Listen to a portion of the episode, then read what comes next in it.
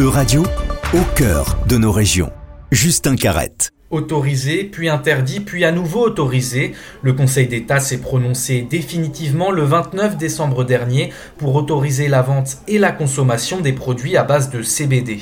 Le CBD, c'est le cannabidiol, un dérivé du cannabis qui ne contient pas de THC, la substance addictive et psychotrope du cannabis.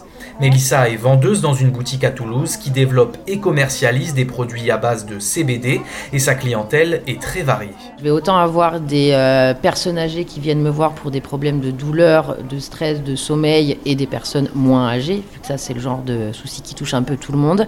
Je vais également avoir quelques sportifs, vu que le CBD a un pouvoir de régénération de muscles. Donc voilà.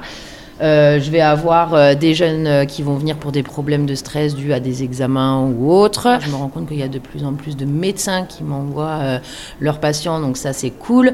Que j'ai de plus en plus de personnes âgées et qui a priori sont un petit peu réticentes, qui viennent et qui posent des questions et qui se renseignent. Malgré l'autorisation du Conseil d'État de vendre et de consommer des produits à base de CBD, de nombreuses règles restent applicables, notamment au niveau européen.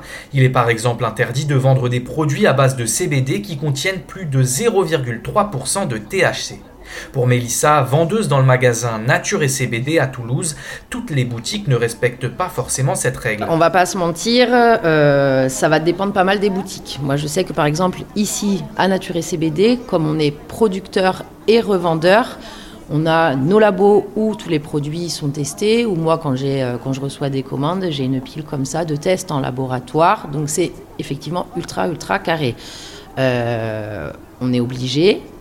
J'ai la visite euh, de la police de temps en temps qui viennent regarder. Donc là-dessus, oui, moi je sais qu'en tout cas dans notre enseigne, il n'y a pas de problème. On va pas se mentir, je sais qu'il y a bah, des enseignes qui sont beaucoup moins à cheval là-dessus. Du côté des consommateurs de CBD, l'autorisation définitive de la vente de ces produits par le Conseil d'État rassure. C'est le cas de Marine qui consomme régulièrement des fleurs de chanvre. Une nouvelle assez rassurante parce qu'on savait pas trop sur quel pied danser. Un coup, le gouvernement l'interdisait.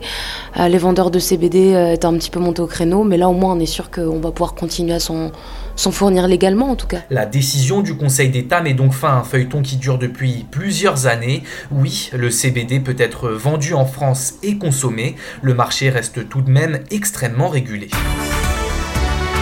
Euradio vous a présenté En Région. Retrouvez les podcasts de la rédaction dès maintenant sur euradio.fr.